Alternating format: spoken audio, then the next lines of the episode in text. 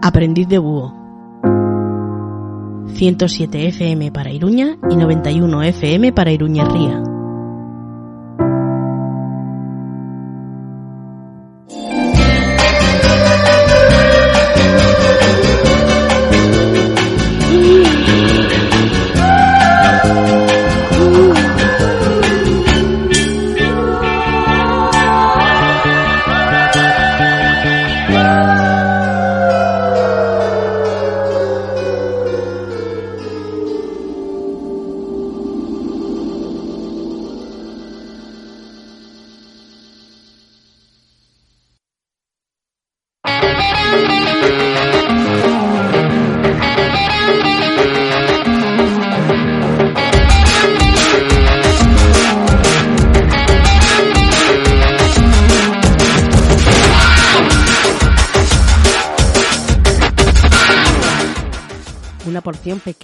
Sustancia medicinal, una bola pequeña que se hace mezclando un medicamento con un excipiente adecuado para ser administrado generalmente por vía oral. Eso son las pastillas. Pequeños comprimidos que han obtenido su comprensión de sus ingredientes previamente reducidos a polvo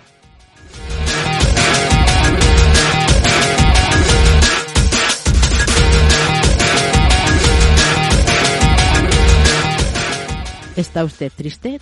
Tome Prozac. ¿Está usted ¿Es usted tímido o tímida? Tome paroxetina, resolverá su problema.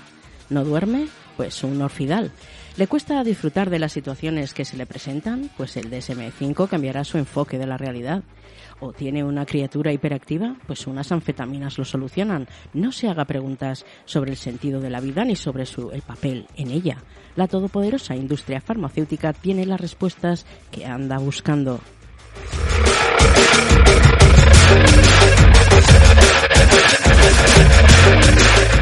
La publicidad ha sustituido a la filosofía y tiene las respuestas para todo.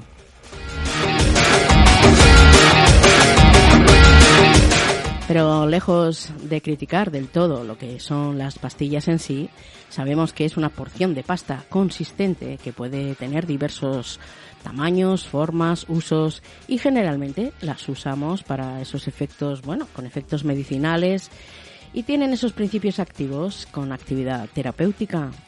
Efectivamente, la industria de la farmacia es, está ahí y es parte de lo que decimos, esa, ese capitalismo feroz, pero también podemos ver que hay un antes y un después de ciertas pastillas que aparecieron eh, precisamente en, en, bueno, en la sociedad y han hecho sus efectos a los seres humanos.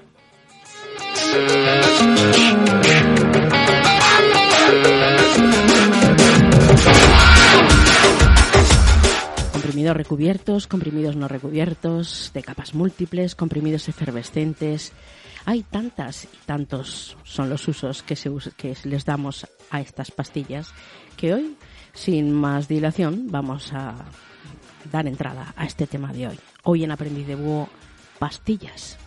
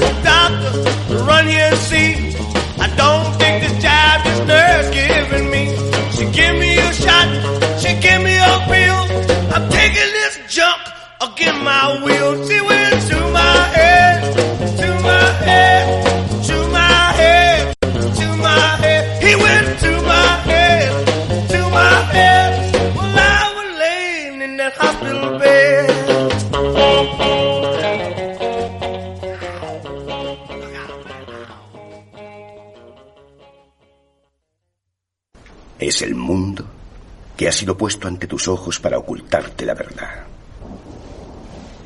¿Qué verdad? Que eres un esclavo, Neo. Igual que los demás naciste en cautiverio, naciste en una prisión que no puedes ni saborear, ni oler, ni tocar. Una prisión para tu mente.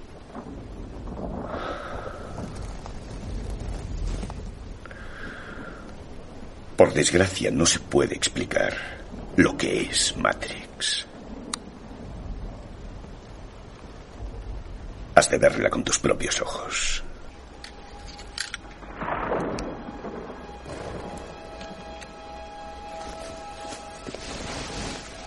Esta es tu última oportunidad. Después ya no podrás echarte atrás. Si tomas la pastilla azul, fin de la historia. Despertarás en tu cama y creerás lo que quieras creerte. Si tomas la roja, te quedarás en el país de las maravillas. Y yo te enseñaré hasta dónde llega la madriguera de conejos.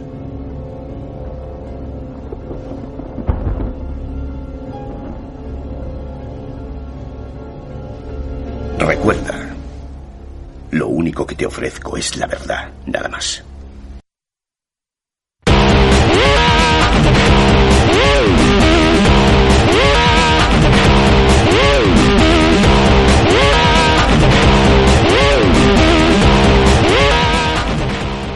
Desde el inicio de la humanidad, los seres humanos han sufrido y también han muerto a causa de las enfermedades y casi al mismo tiempo ahí se inició la búsqueda de una cura a sus males.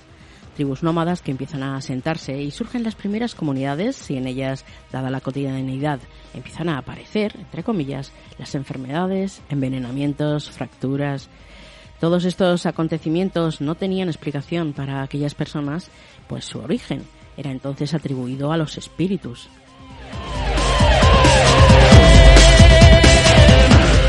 Desde la antropología, el intento por curar a enfermos y enfermas representó la primera muestra de civilización de la humanidad y con el desarrollo de las grandes culturas, eh, por ejemplo, con la civilización china, la india o la griega, las enfermedades empezaron a ser tratadas, sin embargo, en el supuesto origen no cambio, ya que seguían siendo atribuidas a los designios de los dioses o a un mal comportamiento de los humanos que las padecían. Dentro de estas antiguas culturas hubo algunas personas que observaron cómo algunos animales hacían uso de ciertas hierbas con las que curaban sus heridas, por lo que empezaron a hacer uso de estas y con base en prueba y error y con un gran dosis de efecto placebo, muchos de los enfermos y afectados llegaban a sanarse y así siguieron experimentando con casi todo lo que tenían a su alcance, dicho todo tipo de curanderos y todo tipo de curanderas, también surgieron un poco en base a estos principios en los que la observación y la práctica les hicieron pues evolucionar con estos remedios.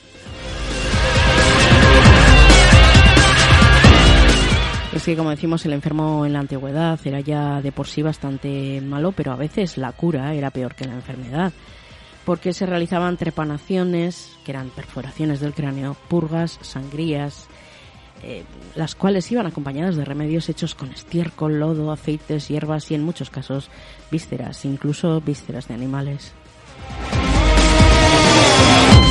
Si el dolor o el padecimiento era interno, pues era ingerido si era visible o la piel era untado y irremediablemente iba acompañado de alguna oración para terminar de ahuyentar el mal o potenciar el tratamiento. Es en esta época donde el color rojo toma gran importancia simbólica porque representa la vida, así que empiezan a utilizarse toda clase de amuletos de este color, ya sea como prevención o para remediar males.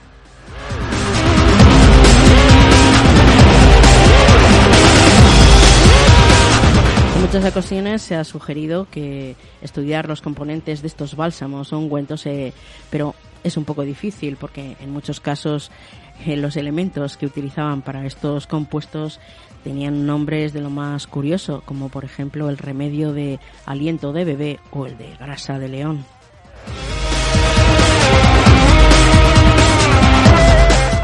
En el siglo XVIII, Friedrich eh, Söderner descubrió la sustancia activa de la morfina y era tremendamente importante, ya que había lanzado una nueva era de descubrimientos que vendría continuada por otras más, demostrando que los poderes de los remedios herbales podían ser capturados en forma química, medidos y cuantificados como una dosis, y también había revelado a un mundo completamente nuevo de productos químicos previamente insospechados, ocultos en las plantas que hasta ese momento se pensaban milagrosas.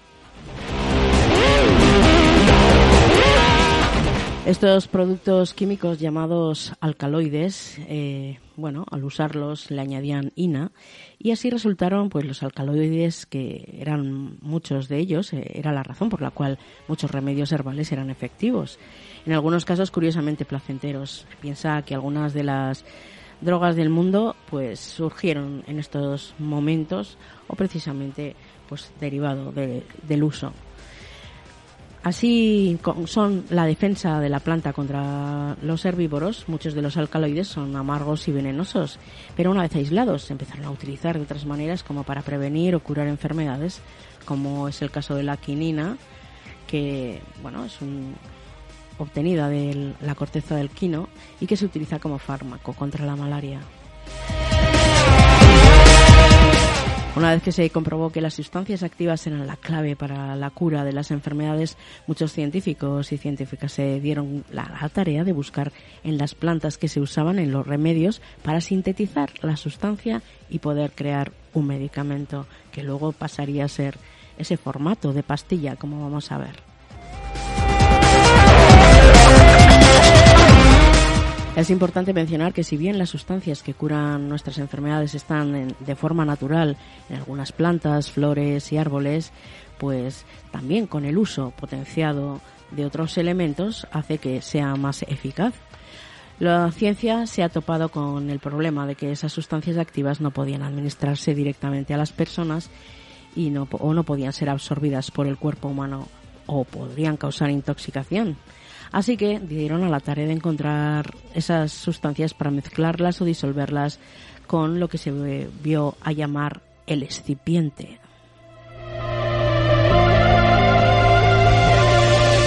Excipientes que no solo ayudan a los medicamentos a ser mejor, bueno, que sean mejor absorbidos, sino que también al procesamiento, la manufactura, proteger, bueno, todo ese proceso, estabilidad, biodisponibilidad, la aceptación, todo un proceso largo y bueno y, arduo.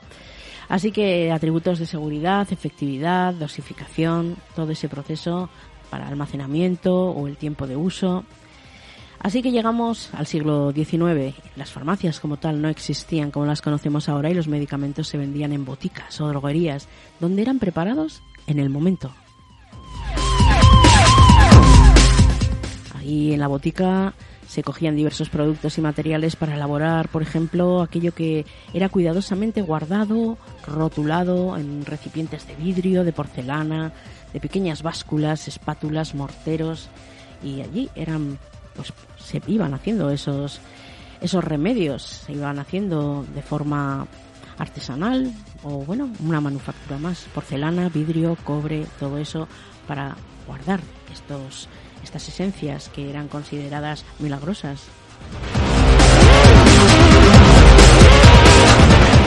Y inicialmente pues se guardaban en estos ingredientes que se decían duros que luego se transformaban en obleas o perlas para facilitar su consumo y también jarabes, pomadas o ungüentos. Así que las pastillas todavía en el siglo XIX a principios no existían como tal, las conocemos hoy en día, sino que todavía tendrían que evolucionar, porque antes de las pastillas se producían obleas o perlas.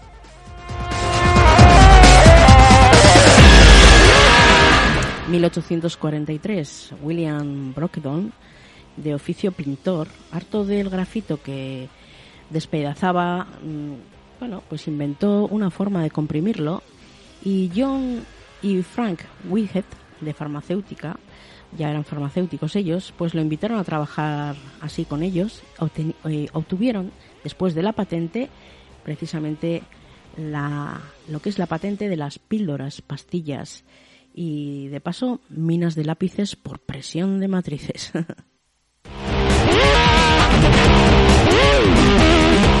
En 1872 Henry Bowers ya desarrolló la primera máquina rotativa de pastillas comprimidas, dando origen a la producción en masa de medicamentos y al desarrollo para mejorar los mismos. Así que ya estaba un poco todo procesado y las pastillas llegaron a Europa en 1906.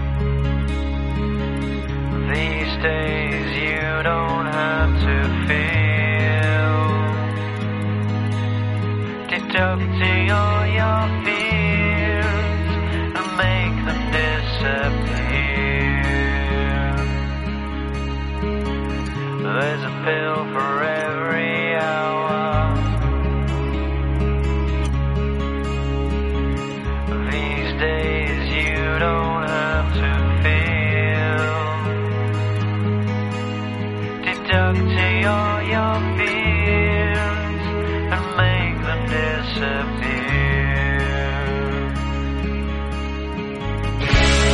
It's like driving with no lights tonight.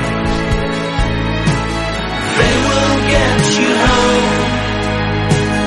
They run the show. There's an exit for the circus line the door and cover all your holes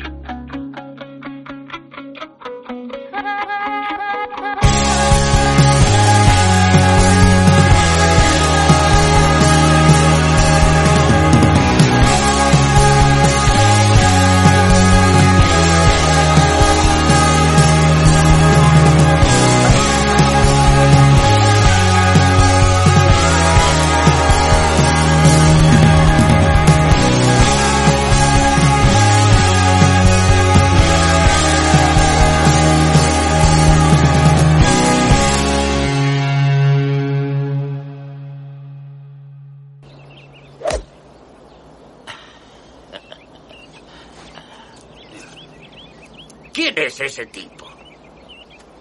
Debe de ser el encargado. Pues si lo es, no lleva uniforme. ¡Eh, oiga! ¿Qué está haciendo ahí?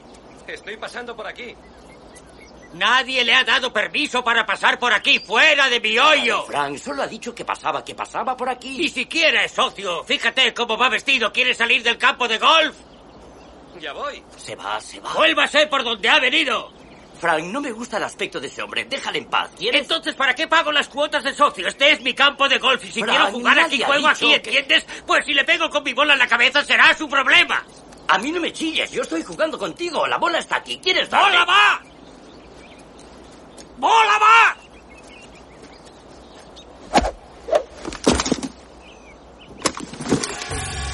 ¡Bola viene! Ah, Oiga, no... ¿Qué coño quiere hacer? ¿Matarme con su bola de golf? ¿No le basta con tener estos preciosos prados vallados para su jueguecito? Además tenía que matarme con su pelotita. Aquí debería haber niños jugando. Debería haber familias comiendo al aire libre y deberían montar un zoológico. Y en cambio tienen esos ridículos cochecitos eléctricos para los ancianos ricos que no tienen nada mejor que hacer.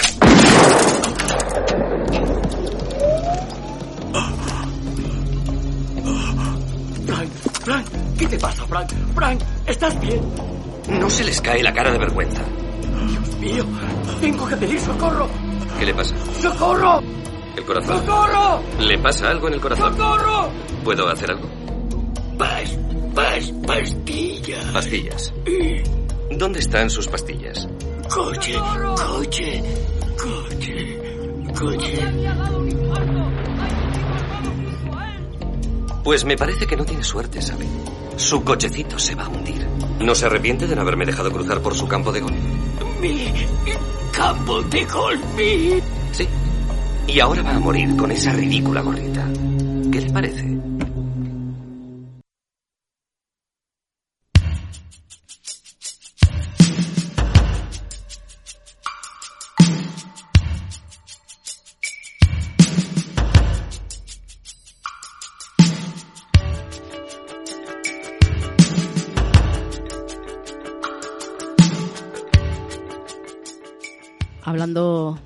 La filosofía de las pastillas, podemos decir que ya ha conquistado las tierras, los mercados y ahora conquista nuestros cuerpos y nuestras mentes. La industria farmacéutica nos genera nuevas necesidades.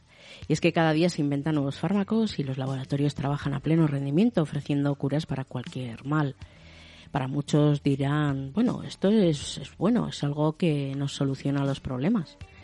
La sociedad actual capitalista, bueno, necesita estos remedios para poder eh, resistir unas condiciones de vida pésimas, porque si trabajamos de una manera en la que no nos dejan ser personas, pues una pastilla para dormir, otra para aguantar despierto, y es que al fin y al cabo necesitamos una pastilla para sobrellevar ese agotamiento o esa manera de vivir desarrollando una actividad física, pues por ejemplo en distintos mm, trabajos o distintos medios, también haría falta otra pastilla para soportar dolores musculares o para vivir pendiente de que te renueven el contrato laboral o si estás desempleado, si no tienes recursos, si estás en una situación de precariedad.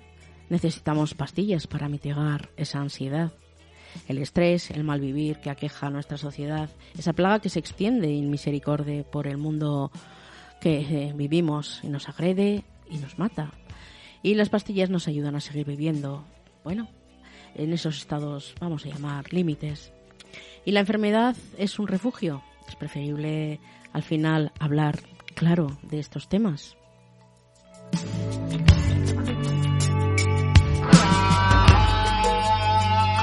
¿Acaso es mejor tomarse una pastilla que nos mantenga alejados de la realidad que admitir que tenemos una situación en la que hay algo que tengamos que cambiar, que nuestra existencia es dura, que podríamos hacer algo para cambiar las cosas o que no podemos más porque la situación nos asfixia? Vamos, que es un sistema que sabe lo que hace porque ha planificado ese entorno y precisamente hay remedios que son para los males de hoy en día, pero estos males hay veces que no tiene que ver ya propiamente con el desarrollo de una enfermedad, porque hablamos con mucho respeto de las enfermedades que se generan propiamente y bueno, tienen un, una un medicamento asociado y nos ayuda a vivir mejor. Pero más allá de, de lo que, de lo que hablamos, de estos aspectos puntuales, existen otros casos donde nos hacen ver que podemos estar mejor porque ya han desarrollado pastillas antienvejecimiento, pastillas eh, adelgazantes, pastillas de todo tipo que van precisamente pues contra natura o por, lo menos irían de una manera eh, opuesta a lo que es el desarrollo propio. Así que nos distraen de la mente, de lo que importa, no queremos que, no quieren que pienses, no quieren que te des cuenta de que todo es un gigantesco error y que no tienes por qué vivir pues así. Debemos luchar para cambiar esa situación. Cuando hablamos de que la publicidad ha sustituido a la filosofía y tiene respuestas para todo, es que en los anuncios la gente aparece pues siempre sonriente, feliz y eso es lo que nos deberíamos plantear, ¿no? Llegamos a la conclusión de que ¿qué pasa? Pues por necesitar una ortodoncia, una operación, o sea, creamos necesidades a partir de una no perfección. Tenemos que usar un determinado champú porque si no parece que tal ya sabes, o una, el tema de la obesidad, no sabes si no sabes comer sano, se ha desarrollado un problema, al final la solución son las pastillas.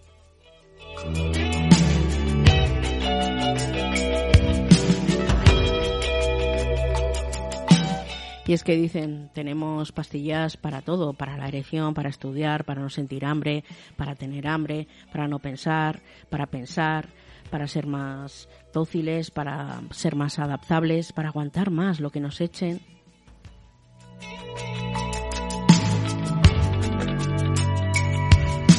Sin este soma husleriano deberíamos mantener esos ritmos vitales, necesitaríamos más tiempo para descansar, para dormir, para relacionarnos y sin una mente tan abarrotada a veces por las pastillas, tal vez incluso podríamos pensar más.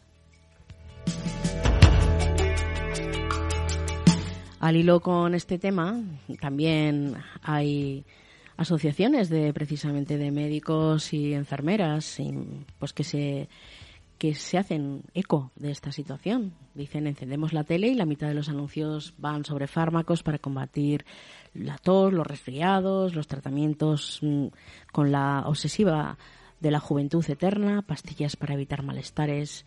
Y es que mmm, vamos al médico buscando una píldora que nos solucione casi todo y acudimos hoy en día además con la fruición al, a consultar en Google por si acaso tenemos la llave para saber qué nos puede estar ocurriendo y qué podemos hacer para combatirlo. Dicen esto, este colegio de médicos que para combatir la excesiva medicación, medicalización, eh, pues, pues ayudan, advierten de que estamos convirtiendo situaciones que han sido siempre normales en cuadros patológicos o pretendemos resolver mediante la medicina situaciones que no son médicas sino sociales, profesionales o de las relaciones interpersonales. Estamos comenzando a pensar que hacerse mayor es sinónimo de estar enfermo y que hay que abordar ese proceso de la vida como una enfermedad que hay que tratar con medicamentos? Se preguntan. ¿O creemos que todas las mujeres que llegan a la menopausia deben tomar algún tipo de medicamento para afrontar esta etapa? ¿O que tu chiqui, que antes era calificado como movido, ahora es un niño o una niña hiperactiva sin diagnosticar? Así se habla de ese abuso terapéutico y que hay muchos agentes, pero que sobre todo están la industria y las empresas farmacéuticas y los grupos de interés médicos que han convertido pues muchos de estos procesos en, en producto industrial y que se ha medicalizado nuestra existencia. Insistimos, sin quitar importancia a los verdaderos usos y a los grandes remedios de la medicina, que gracias a esos avances también ha permitido que muchos de, las enfermedades que en un día fueron mortales hoy en día se vayan superando, también hay que poner sobre la mesa esa existencia de la sobremedicalización que parece, parece ser evidente, ya que bueno existen datos en el Estado español sobre consumo de precisamente de ansiolíticos y de somníferos muy elevados, mm, de los más elevados en Europa y además ese tipo de recetas siguen eh, creciendo sin freno.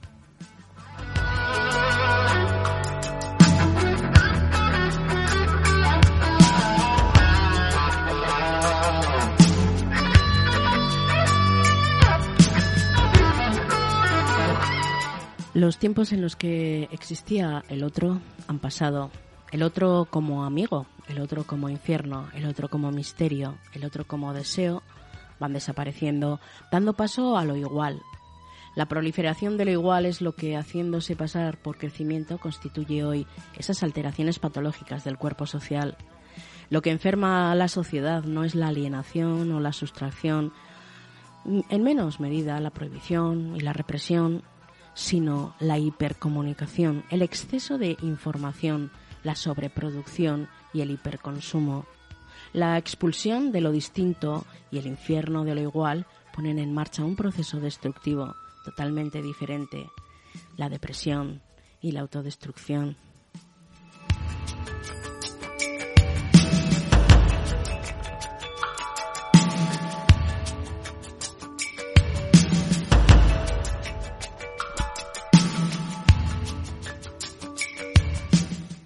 Cada época tiene sus enfermedades emblemáticas y así hay una época bacterial que toca su fin con la invención del antibiótico.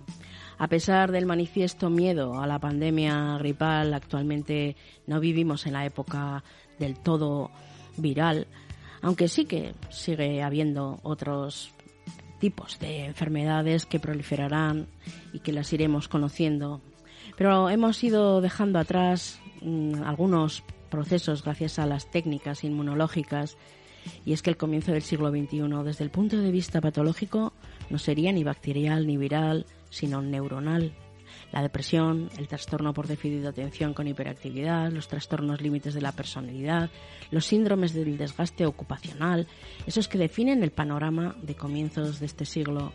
Así son, no son infecciones, sino estados que siguen a su vez una dialéctica, pero no una dialéctica de la negatividad, sino de la positividad, de la positividad hasta el punto de que cabría atribuirles un exceso de esta última.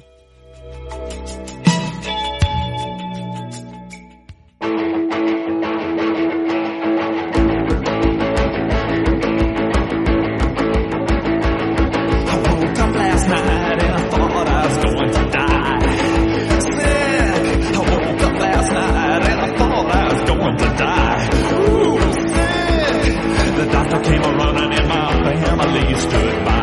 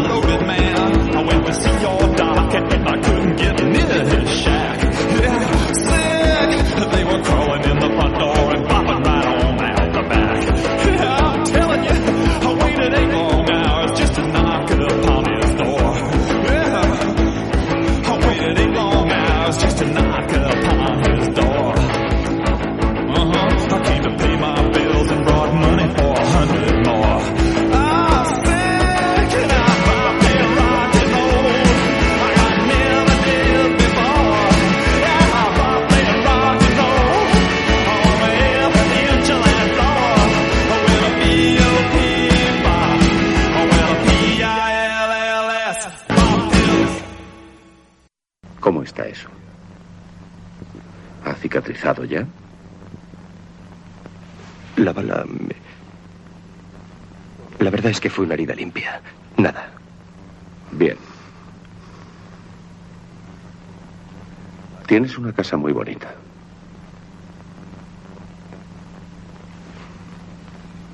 Un hogar.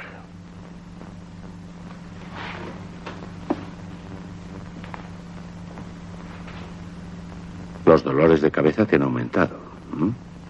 Por lo menos tres o cuatro veces al día. Em, te he traído un nuevo medicamento. No, más no, no más píldoras. La recuperación lleva tiempo, es un proceso lento. Te lo he dicho muchas veces. Di mejor incurable o me equivoco. Estoy peor.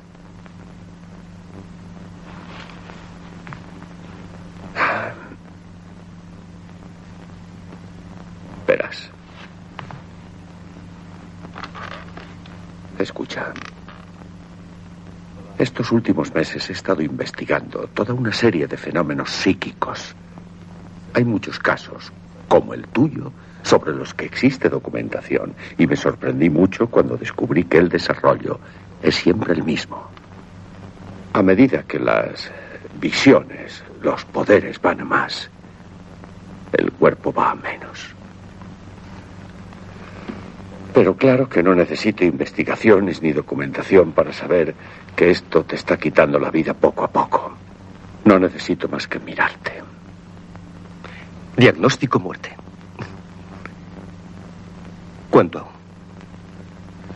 Todavía se podría retrasar el proceso, invertirlo incluso. ¿Qué haría falta? Que volvieras conmigo. ¿A dónde? A la clínica, claro. No. Eso de ninguna forma. John, por favor, debes venir. ¿Por qué? ¿Para que podáis estudiarme? No, para que podamos protegerte.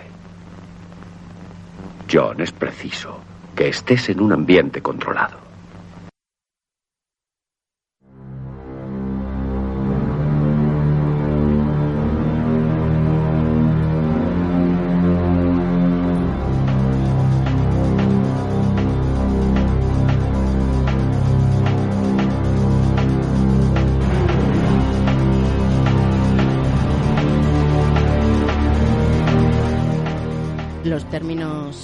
Roja y píldora azul se refieren a la elección entre la voluntad de aprender una verdad potencialmente inquietante y que cambia la vida tomando la píldora o la pastilla roja o permaneciendo en la ignorancia satisfecha con la pastilla azul. Los términos que hacen referencia a la famosa eh, escena de la película Matrix de 1999.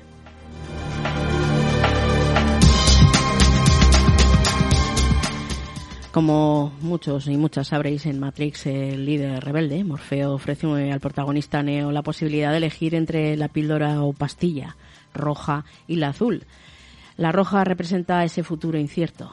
Le libertaría, liberaría del control esclavizante del mundo onírico generado por la máquina y le permitiría escapar al mundo real. Pero vivir la verdad de la realidad es más duro y difícil. Por otro lado, la pastilla azul representa una hermosa prisión. Le llevaría de vuelta a la ignorancia, viviendo en una comodidad confinada, sin necesidad ni miedo, dentro de la realidad simulada de Matrix. Como lo describe Morfeo, tomas la píldora azul, la historia termina, te despides en tu cama y crees lo que quieras creer. Tomas la roja y te quedas en el país de las maravillas y te enseño la profunda, lo profunda que es la madriguera del conejo, como hemos escuchado. Así que Neo elige la, la pastilla roja y se une a la rebelión.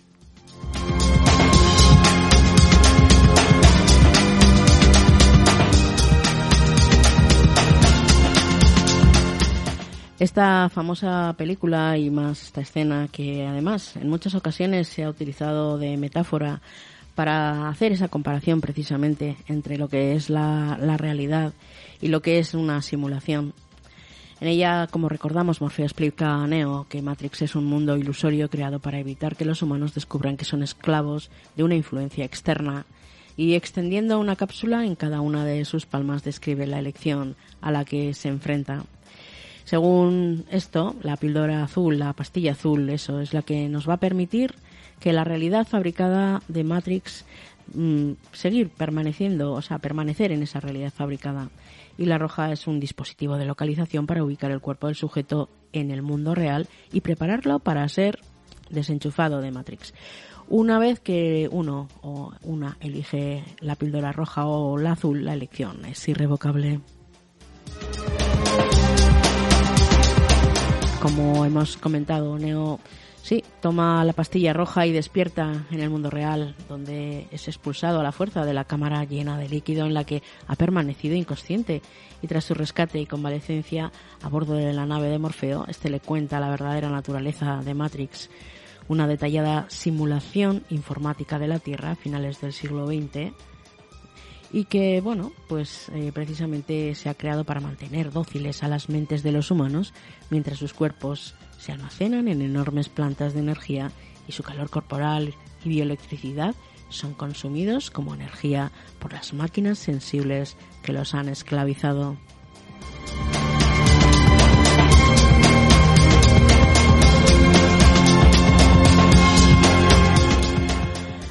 Pero ahora os vamos a hablar de otra película llamada El otro Tom, que precisamente nos habla también de pastillas y de rebelión, pero de otra manera. Así, esta película, que bueno, fue, es dirigida entre Rodrigo Pla y Laura Santullo, nos habla de otro tema, de un drama materno-filial en torno a los problemas psicológicos en la infancia y cómo los trata una sociedad que considera que la solución más fácil es la pastilla, la medicación. Eh, esta pareja, pues como decimos, son directores, director y guionista respectivamente de esta que es, bueno, que era su quinta película y que habla de, de que Tom, este protagonista, es diagnosticado por un trastorno por déficit de atención e hiperactividad y atendido por esa dolencia. Un extraño accidente pondrá también a su madre en guardia contra la medicación psiquiátrica y su negativa a seguir dándole fármacos provocará que los servicios sociales amenacen con retirarle la custodia.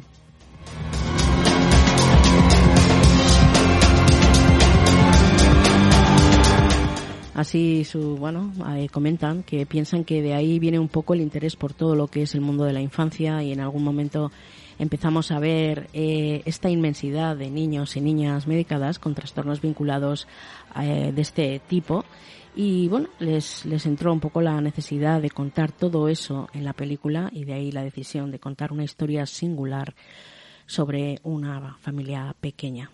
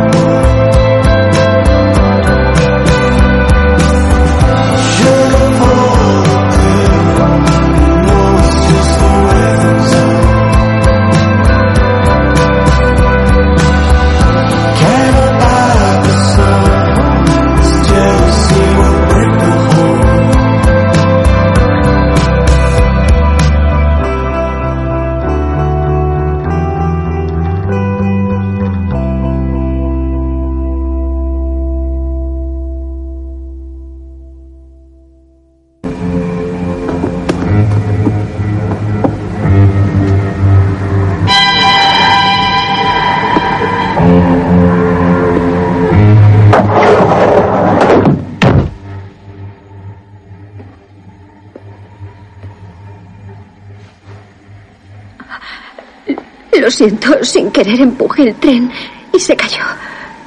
Se habrá hecho daño. ¿Daño? No lo trate usted así. ¿Por qué no? No es lo que te imaginas. ¿Creías que era mi hijo? Es solo un muñeco.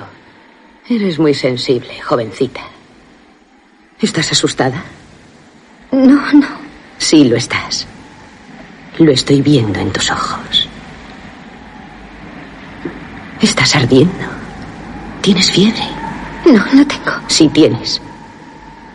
En esta parte del país, con este viento, no me sorprende. Te daré una pastilla. No querrás levantarte mañana con un catarro, ¿verdad? Imagina lo que el señor Sapiro podría decir.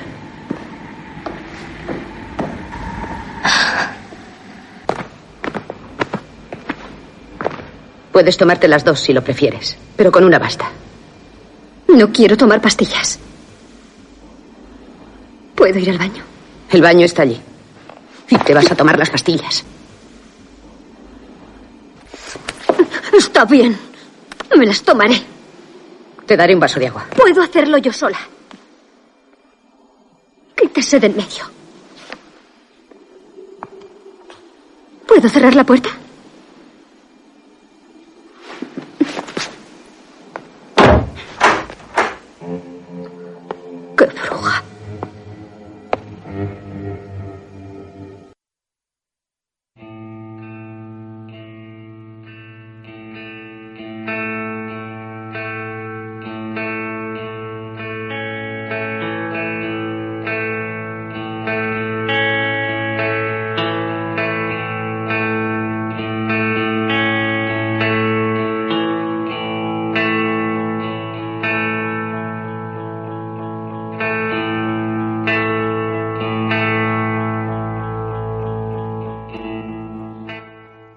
Pastillas para el dolor de la vida. Fue en los años 90 cuando el uso de precisamente estas pastillas para tratar las distintas dolencias ya como se llamaban antes del alma, tratar la depresión, por ejemplo, o distintos ya distintas enfermedades derivadas y asociadas.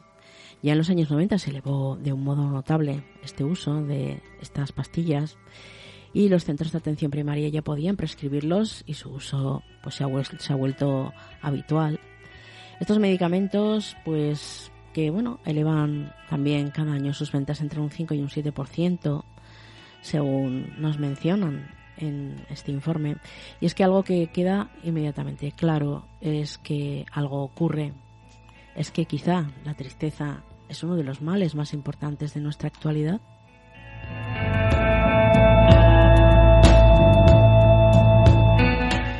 Y es que lo que hace falta es volver a, ilusionarse. Debemos tener en cuenta para desplegar esas alas, hace falta tener precisamente dónde hacerlo. Desde distintos campos y distintas disciplinas, los mejores modos del abordaje para poner estos mecanismos de mejora nos dicen que no solamente hay que utilizar terapias farmacológicas, sino que tenemos que ir asociándolo también a otro tipo de terapias que nos permitan precisamente ir viendo mucho más campo abierto.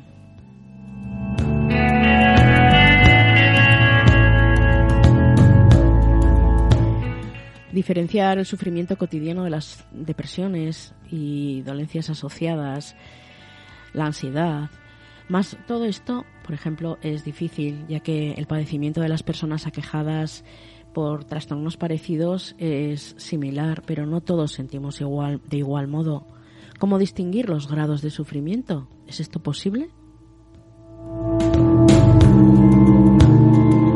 Hay un aspecto que queda claro y es que no todas las personas afrontamos la vida con los mismos recursos o habilidades y un mismo suceso puede vivirse de una forma muy distinta. Eh, por ejemplo, en una familia la pérdida de un familiar puede invalidar completamente a un hermano, mientras que a otros pues lo afrontan con más facilidad. Todos, todas sufren, pero desde luego en este caso puede que solo una persona requiera ese tratamiento, esa necesidad, ese sufrimiento está haciendo mella de otra manera. Así que es lo que decimos, no todo el sufrimiento es capaz de adquirir esos grados, es difícil estimarlo.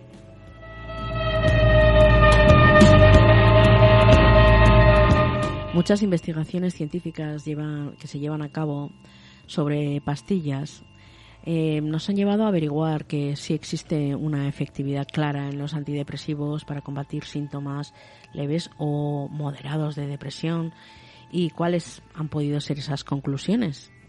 Dicen que este tipo de pastillas tomadas por sí solas no resuelven los problemas, sino que hace falta de terapias que complementen ese tratamiento farmacológico, los principios activos de también de esos antidepresivos, pues también o antipsicóticos son efectos efectivos para personas que padecen trastornos ya de una forma grave, pero en el caso de depresiones profundas, en cambio cuando son moderadas o leves los resultados pueden ser muy variados. En un porcentaje importante de los casos mm, se destaca que estos, estas pastillas actúan rebajando la intensidad emocional hasta niveles también poco adecuados, ya que muchas veces genera pues la desaparición de otro tipo de intereses y eso tampoco es adecuado. Los casos más habituales para prescribir ansiolíticos, antidepresivos, son también cuando sufrimos esas pérdidas emocionales, pérdidas sentimentales o problemas laborales graves entre los casos más habituales.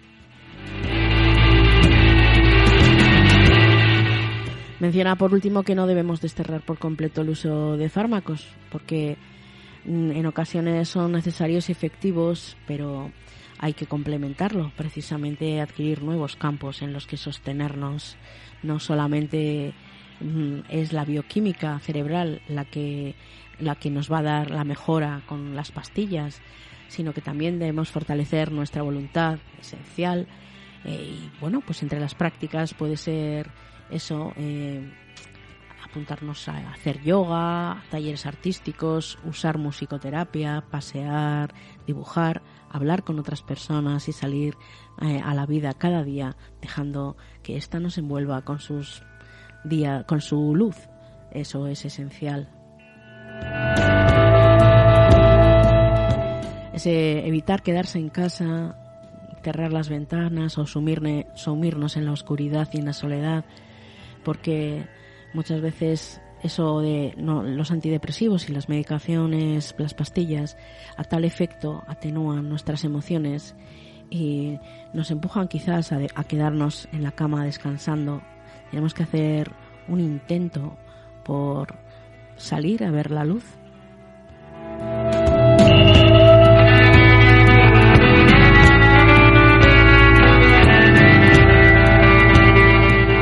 Y ante la misma también unas mm, existen desde la neurociencia algunas de las alternativas a distintas conductas que nos pueden pueden darse precisamente como por ejemplo ante el estrés puede ser la respiración diafragmática alargando pues esa exhalación que nos manda señales a tu cerebro para que de que no necesita estar en modo supervivencia. O ante una actitud de inseguridad, también alargar tu espalda, sacar pecho, tu lenguaje corporal tiene un impacto en lo que tu cerebro percibe de este de qué está pasando con la ansiedad también. Caminar en espacios abiertos reduce la activación de tu amígdala y avisa a tu cerebro de que no estás en peligro. La desmotivación o aletargo también respiraciones como decíamos, de, bueno, pues con igual inhalación, exhalación rítmica por nariz, boca, que eso nos va a permitir entrar en un estado de flujo y concentración. Y por último, la impulsiva o más enfadada, que consiste en contraer las pupilas, mirar por la ventana para provocar la secreción de la noradrenalina y así poder pensar con claridad. Así que estos pequeños consejos también pueden ser una alternativa.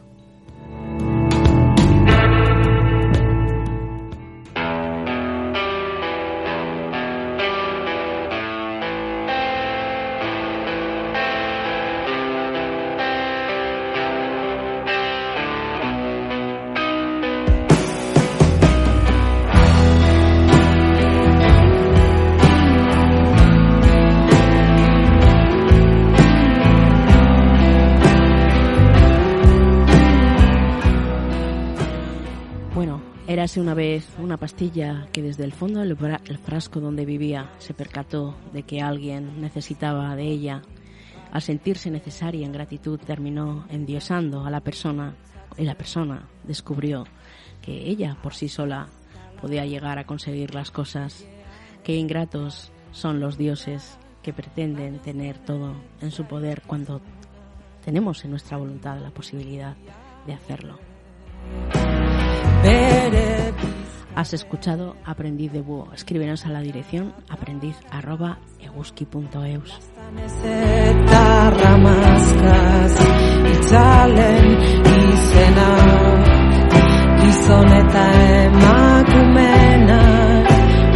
eta egunena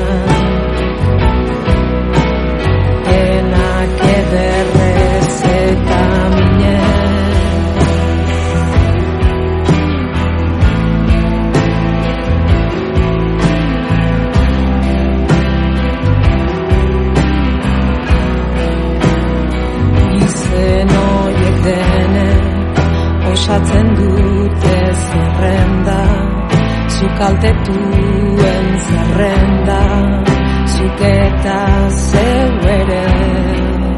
Behin geukera ikitako ametxen eraizten eurtuak desertzio desertuak larri alditako deiek denak banan